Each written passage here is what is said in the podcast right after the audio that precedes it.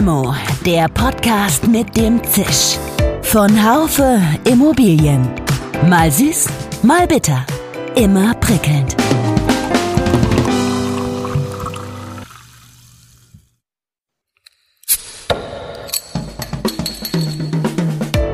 Limo, der Podcast mit dem Zisch. Von Haufe Immobilien. Mal süß, mal bitter. Immer prickelnd. Eike Becker, der bekannte Architekt aus Berlin, hat in unserem Heft Immobilienwirtschaft eine Kolumne. Ich traf mich mit ihm in seinem Büro zu einem Gespräch. Das war schon Ende 2019. Es war tatsächlich das erste, aus dem ich einen Podcast machen wollte. Die Umsetzung verzögerte sich immer wieder und dann kam Corona und mit der Krise dann die Einsicht, dass jetzt vielleicht doch nicht der beste Zeitpunkt für die Veröffentlichung des Gespräches ist, dass die Immobilienwirtschaft liebevoll, aber nicht immer ganz unkritisch sieht. Viele Kommentatoren meinen jetzt jedoch, dass sich die Immobilienwirtschaft nach Corona ein Stück weit ändern müsse. Deswegen halte ich jetzt den Zeitpunkt für gekommen, das Interview mit Eike Becker zu veröffentlichen. So, Eike, ja, wir sitzen jetzt hier zusammen in deinem Büro. Es ist Schmuddelwetter draußen, der Kaffee duftet. Ähm, du siehst lässig aus wie immer. Ich tue mein Bestes. Du schreibst seit einigen Jahren eine Kolumne in unserem Magazin Immobilienwirtschaft. Das sind immer wieder Themen, in denen es unter anderem geht um soziale Verantwortung, auch um Gemeinwohl. Das klingt alles so ein bisschen revolutionär für die Branche. Siehst du dich als als Revoluzer, siehst du dich als Revolutionär. Ich erinnere mich nämlich noch an eine Glosse oder einen, einen Kommentar, in einen Bericht, wo du geschrieben hast, brauchen wir überhaupt Eigentum? Und, oder reicht es nicht, dass wir, dass wir bestimmte Dinge nutzen können? Und ist es einfach wichtig, dass uns irgendwas wirklich gehört? Wie siehst du dich? Also ich sehe mich natürlich äh, zunächst einmal als Teil der Branche. Ja. Dirk, vielen Dank, äh, dass du überhaupt Interesse hast. Das ist ja jetzt hier ein neues Format, wie du es auch gerade gesagt hast. Wow, wir sitzen hier und wir probieren das mal aus, äh, wie das so läuft. Ähm, ich äh, hatte angefangen mit der Kolumne. Du hast mir da ja sozusagen, du hast ja die Initiative gehabt, hast da nachgefragt, ob es nicht vielleicht was wäre. Und da habe ich mich dann Stück für Stück immer wieder so in unterschiedliche Themen reingearbeitet. Weißt, Aber als weißt, jemand, weißt, du, weißt du, wie lange das her ist? Ja, das wird so ungefähr fünf Jahre her. Ja, ja, 2014 war die erste Geschichte. Ja, so ja, ja, ja, genau. Und äh, ich habe mich da reingearbeitet, äh, aber als, ich möchte mal sagen, Insider im Wesentlichen. Ich fühle mich ja als Teil der Branche und äh, ähm, erlebe dann entlang des Weges immer wieder äh, Situationen, in denen ich mir schon die Frage stellen kann, geht es nicht auch besser? Ja? Sind wir wirklich so schlecht? Ja? Insbesondere im Zusammenspiel der unterschiedlichen Teilhaber, ähm, ob das die Projektentwickler sind, die Investoren sind, ob es die öffentlichen Institutionen sind. Ja. Ich bin ein großer Fan von den Institutionen in Wirklichkeit, ja, und trotzdem raufe ich mir auch die Haare. Warum läuft das genau an der Stelle so? Und äh, äh, aus so einer, hm, ich möchte sagen, so einer äh, herzlichen, fast warmen Perspektive für die Branche äh, komme ich dann doch immer wieder an Stellen, an denen äh, es meiner Ansicht nach viel besser gehen könnte, wenn wir uns besser abstimmen würden, wenn wir klüger an die Sache rangehen würden, wenn wir unsere Position noch mal überdenken würden, auch tatsächlich, wenn wir das volle Potenzial nutzen würden. Denn in Wirklichkeit haben wir eine Riesenaufgabe als Immobilienwirtschaft, so wie du sagst. Ja? Wir haben nämlich eine Aufgabe für die Gesellschaft. Wenn wir jetzt hier rausschauen aus dem 15. Obergeschoss oberhalb von Berlin, wir sehen den Bahnhof, wir sehen das Bahnhofsviertel davor, wir sehen hier die Heidestraße, ist alles neu entwickelt, auch in den letzten Jahren. Wir sehen da die Charité, äh, wir sehen dann den Berliner Dom, wir sehen die Schlosskuppel, die jetzt gerade gebaut wird, und schauen bis zum Horizont. Äh, und alles, was da zu sehen ist, ist gebaut, ist gemacht, ist geplant, ist unsere Welt. Unsere Welt, alles ist, Architekten würden sagen Architektur, nein, alles ist Immobilien, alles ist von uns gemacht und äh, da haben wir eine Riesenverantwortung und dieser Verantwortung werden wir an verschiedenen Stellen eben vielleicht äh, nicht so ganz gerecht oder wir haben einfach vielleicht noch nicht erkannt, was für eine Verantwortung wir tatsächlich haben, was für einen Einfluss wir auch haben können auf diese Gesellschaft. Und mit dem Einfluss haben wir auch Macht und äh, der muss man gerecht werden.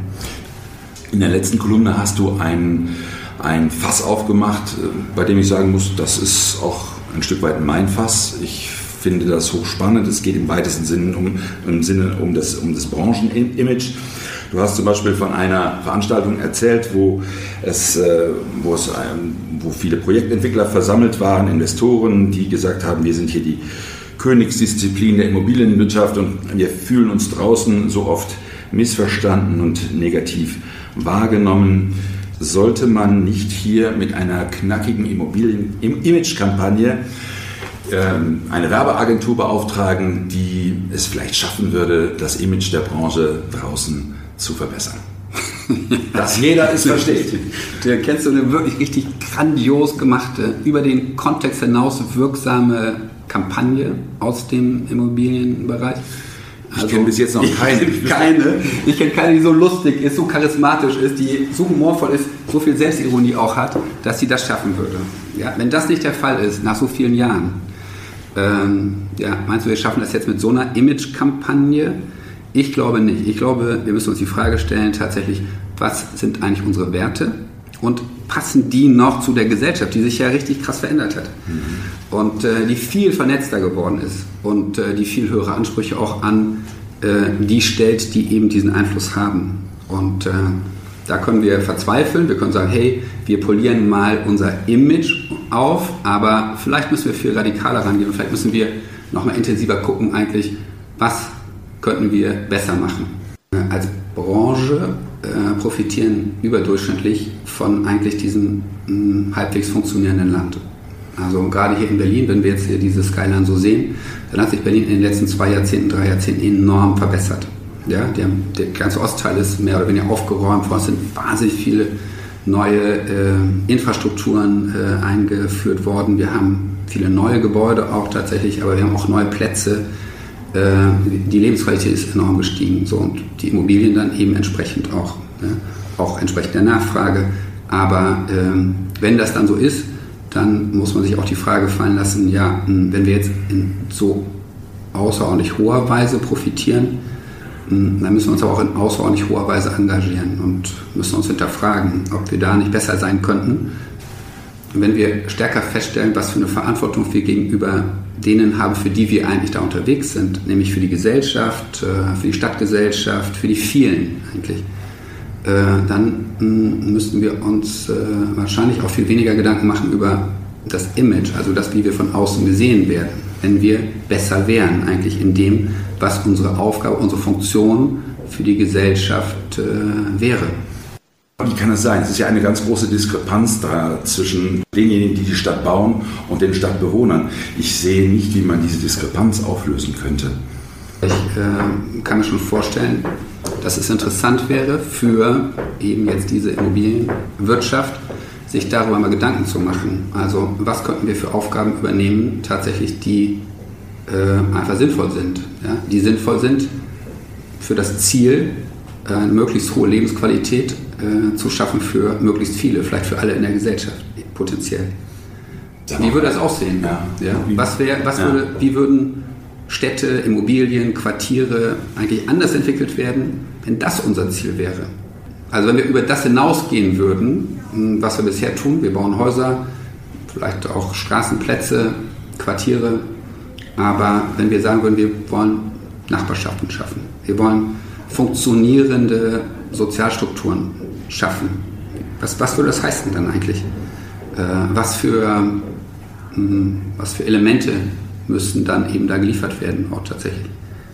Du hast ja selber dieses eine Beispiel genannt, wo du mit einem Eigentümer unterwegs warst, der dann, du hast ihm dann die, die Planung gemacht, es wurde dann eingereicht beim, bei, bei der Stadt und die Stadt haben gesagt, oh, du kannst noch auf dein Grundstück ein paar Geschosse draufhauen. Der hat sich gefreut und hat gesagt, Mensch, Eike Becker, ich werde jetzt doch nicht bauen, sondern ich werde es weiterverkaufen. Jeder beschwert sich drüber. Ich, ich sehe Oliver Schwebel, den Freiburger, den, den Frankfurter Wirtschaftsförderer, der sagt, das kann ja wohl nicht wahr sein, dass die Asiaten jetzt hier im ganzen Europa-Viertel äh, ein, ganzes, eine ganze Immobilie kaufen und das dann Jahre stehen lassen, leer.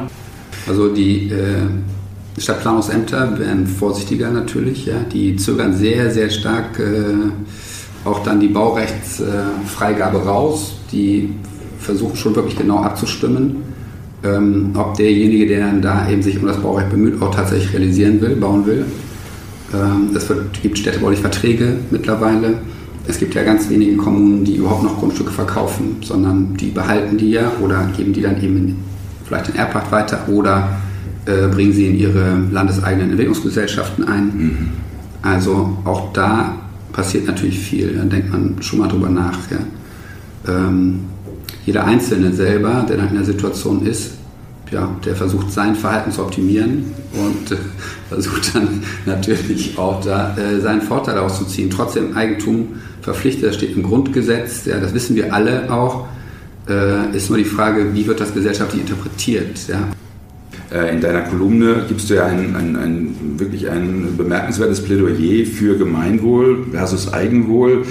Ähm, Sieg des Gemeinwohls, ist das nicht eine, eine sehr große Utopie, die du da, die du da ähm, verbreitest, die du, die du ins Spiel bringst? Vielleicht ist das die kleinstmögliche Utopie. Ja. Es ist, äh, sogar wenn wir uns mal hinterfragen, ist es extrem naheliegend äh, äh, zu hinterfragen, ob denn die Art und Weise, wie wir das tun, wirklich äh, die einzig möglich ist. Ähm, ja, natürlich leben wir in einem extrem erfolgreichen kapitalistischen System. Wenn man die letzten Jahrzehnte sich anguckt, dann gibt es ganz wenige Länder, nur die totale Ausnahme, in denen sich die Verhältnisse verschlechtert haben weltweit, sondern äh, Krankheitsbekämpfung, Armutsbekämpfung, Hungerbekämpfung, äh, all das sind äh, Riesenerfolge, die ja auch äh, gut nachgewiesen sind, äh, weltweit. das ist sicherlich auch auf den, auf den Kapitalismus zurückzuführen. Die Frage ist nur, in welchem Gewand kommt er daher und wie, wie sozial äh, kann der Kapitalismus auch sein? Ähm, so eine Frage muss man sich schon stellen. Und man muss sich auch die Frage stellen, was für eine Utopie, was für eine Welt wollen wir denn eigentlich haben? Als Gesellschaft sollte man das immer wieder tun, als Immobilienwirtschaft äh, sicherlich auch. Das ist die Diskussion, die ich gerne anstoßen der, möchte. Die Kritiker, du bist ja ein Kritiker auch des Berliner Mietendeckels ähm, und die, der Berliner Senat begründet ja sein Vorgehen hm, letztendlich mit Gemeinwohl, mit, dem, mit Gemeinwohlaspekten. Siehst du da jetzt, siehst du da irgendwie einen, einen Widerspruch drin? Ja, das ist halt irgendwie ein bisschen so, man hat den Anschluss verpasst und äh, ruft jetzt zum Straßenkampf auf.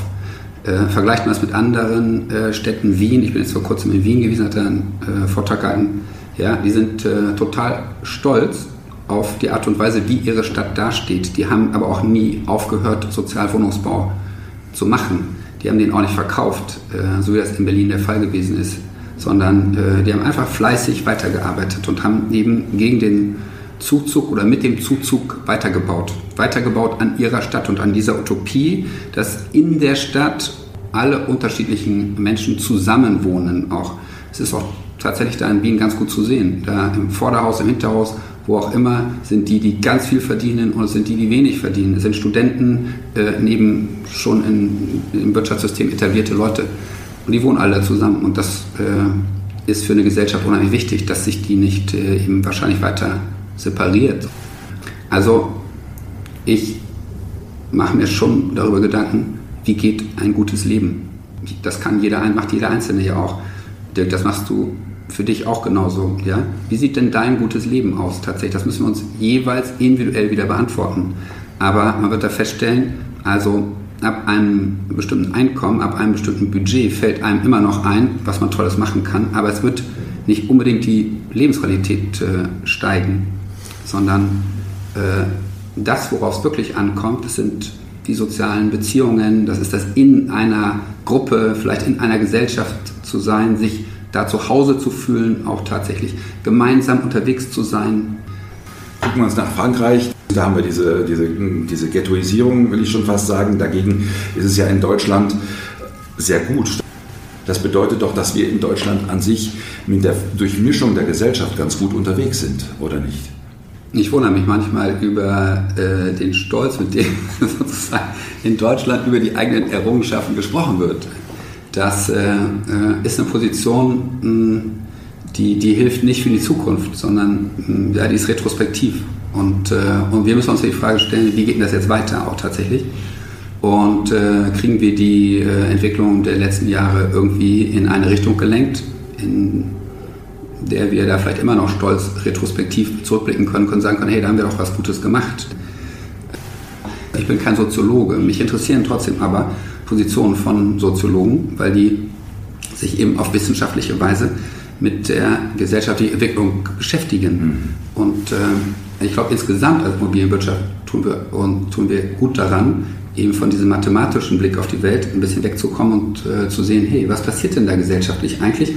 Können wir da helfen? Gibt es da irgendwie vielleicht äh, Lösungen, die äh, besser wären eigentlich, die wir aus uns selbst heraus in Abstimmung mit den Gruppen, mit denen wir da unterwegs sind, mit denen wir eigentlich letztendlich reden können, leicht reden können auch, entwickeln, äh, produzieren dann eben auch tatsächlich, wie können wir die Stadt besser machen tatsächlich. In, äh, denn die Stadt ist die Welt der Gesellschaft und in Wirklichkeit auch wieder ein Abbild der Gesellschaft. Aber wir sind diejenigen, die am meisten Einfluss haben.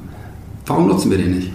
Es gibt ja verschiedene Thinktanks. Der CIA hat ja auch viele, viele ähm, Gremien, wo gesprochen wird über die Möglichkeiten hier zu verbessern. Das sind aber oftmals nicht die, die Dinge, die richtig vermittelt werden oder die beim Bürger gut ankommen. Klar, die Immobilienwirtschaft äh, im CIA ja, kümmert sich da, hat auch äh, Einfluss, kann auch tatsächlich was bewirken, bewirkt ja auch äh, ein Stück weit was, aber es geht eben auch nicht so richtig um, über unseren Kontext hinaus. Genau das ist der Punkt. Was, was, was, meinst du mit, Entschuldigung, was meinst du mit über den Kontext hinaus? Da ist doch die Immobilienwirtschaft, die sitzt da zusammen und die redet und versucht ihre, die Probleme der Immobilienwirtschaft zu lösen. Es geht immer wieder um eigentlich das nächste Geschäft, das nächste Projekt, den nächsten Deal eigentlich. Das steht sehr stark im Vordergrund. Aber das, was gemeinsam entstehen kann selber, das müsste, der, müsste noch stärker der Fokuspunkt sein. Und wir müssten stärker an den Strukturen arbeiten. Das kann auch ein ZIA nicht alleine schaffen. Ähm, ja, nehmen wir Digitalisierung. Alle reden von der Digitalisierung. Wir haben da riesen Erwartungen und hoffen, dass die Digitalisierung uns die gesellschaftliche Vision ersetzt. Es wird aber nicht passieren. In Wirklichkeit äh, ja, versuchen wir da so mitzuhoppeln, aber äh, es wird äh, auf diese Art und Weise nicht gelingen, äh, eine, ein, also Ziele zu definieren äh, und äh, Inhalte, Werte zu definieren, auch tatsächlich, wie uns die Digitalisierung dann auch wirklich nutzen kann, substanziell nutzen kann. Ja, nur, dass Arbeitsplätze wegfallen, tatsächlich, dass wir unsere Apps haben und keine Langeweile mehr verspüren, ja, das äh, wird sicherlich uns da nicht richtig helfen. Wie müsste denn die Lösung aussehen? Wir müssen uns äh, über unsere Aufgabe klar werden für die Gesellschaft. Wir müssen uns klar werden über die Gesellschaft, wie wir sie uns gerne, wie wir sie gerne hätten tatsächlich. Wie sieht denn eine faire, gerechte, freie Gesellschaft aus tatsächlich? Dass sie auch fair, frei, vielleicht ethisch einwandfrei ist für die vielen in der Gesellschaft. Siehst du irgendwelche Leuchttürme, wo, wo solche kollaborativen Elemente ganz gut funktionieren oder gibt es die vielleicht nur in Wien? Die gibt es überall in der Gesellschaft und äh, man braucht sich ja nur umzugucken. Äh, wie viele Menschen engagieren sich für das Gemeinwohl in Vereinen ja, über ihre Arbeitstätigkeit hinaus? Ja? Da wird jeder Zweite wird da sagen können, ja klar, ich bin hier im Verein, ich mache da was, da kümmere ich mich äh, um diese Angelegenheit. Äh, hier ja, habe ich ein Nachbarschaftstreffen organisiert, so, ja, also Menschen ohne andere Menschen gibt es gar nicht äh, und ohne Gemeinschaft. Das ist unsere Natur, also unsere ureigene, äh, unser ureigener Charakter auch tatsächlich. Das finden wir gut. Wir finden uns gut, wenn wir uns da engagieren können. Ganz konkret ja, gibt es über diese endlosen Beispiele hinaus, gemeinnütziges äh, Engagement, gibt es ja zum Beispiel genossenschaftliche Organisationsformen, ja, die finde ich äh, total interessant. Ja. Viele schließen sich zusammen, äh, denen gehört auch tatsächlich eine Gesellschaft. Ja. Warum sollen denn Gesellschaften immer nur ganz wenigen gehören? Kann es nicht auch sein, hm, dass das aufgeteilt wird? Dass, äh, dass dann eben diejenigen, die dann eben für diese Unternehmen unterwegs sind oder sie nutzen, auch tatsächlich, äh, dann eben auch an den Eigentumsverhältnissen beteiligt sind. Mhm. Ich bin ja, ich bin da kein Spezialist, aber ich bin Spezialist in dem Immobilienbereich und äh, da kann man natürlich schon mal die Frage stellen, ja, sind denn die, ist denn beispielsweise die Relation von Eigentum und Arbeit, ist das wirklich richtig so bewertet oder ist das Eigentum nicht ein bisschen zu hoch eingeschätzt und äh, die menschliche Arbeit ein bisschen zu niedrig eingeschätzt in der Bewertung, also in der Anerkennung der Gesellschaft, monetären Bewertung auch tatsächlich dann. Ja. Das äh, auszutarieren ist immer wieder eine neue Aufgabe. Das ist nicht die, ja, das können nicht Einzelne alleine machen, aber man kann anfangen, sich darüber Gedanken zu machen. So gemeinwohlorientierte Elemente. Gelingt es dir, diese Ideale, von denen du gerade auch gesprochen hast, ein Stück weit in deiner eigenen Arbeit umzusetzen? Äh, das ist etwas, was wir überall immer wieder bei jedem Projekt versuchen. Also wir haben jetzt ein äh, Hochhaus beispielsweise äh, in der Gropiusstadt hier in Berlin. Äh, das machen wir mit einer Genossenschaft. Das ist eine alte Genossenschaft, die gibt es schon seit äh, fast 100 Jahren, über 100 Jahren schon.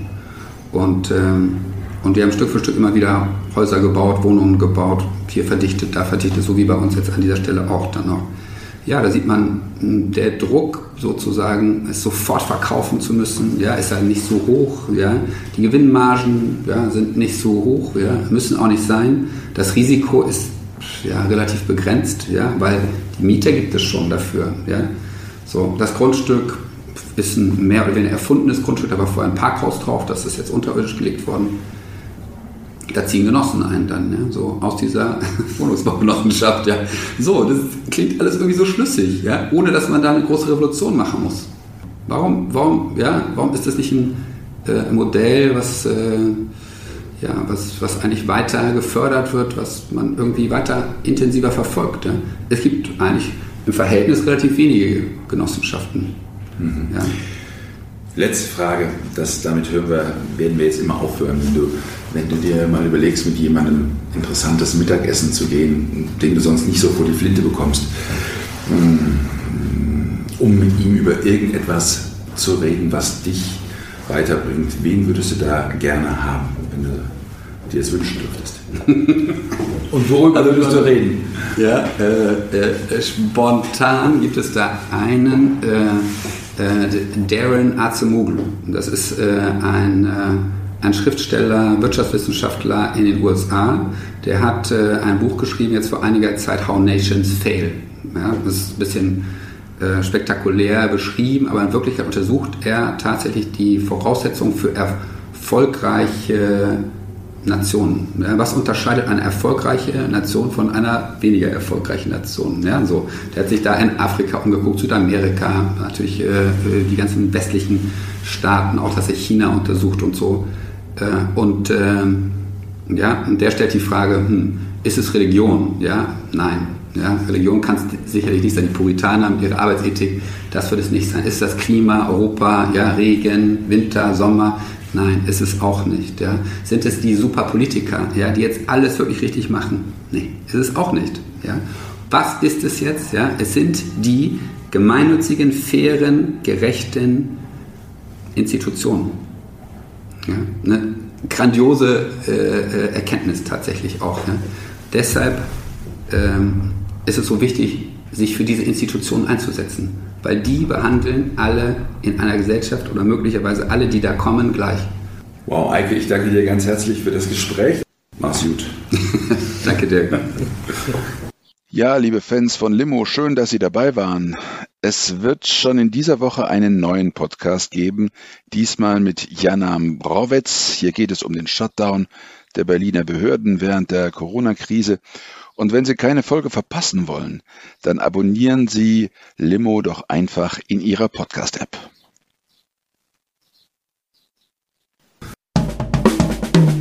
Schön, dass Sie dabei waren. Bis zur nächsten Folge von Limo, dem Podcast mit dem Zisch von Haufe Immobilien. Um keine Folge zu verpassen, abonnieren Sie doch einfach den Podcast in Ihrer Podcast-App.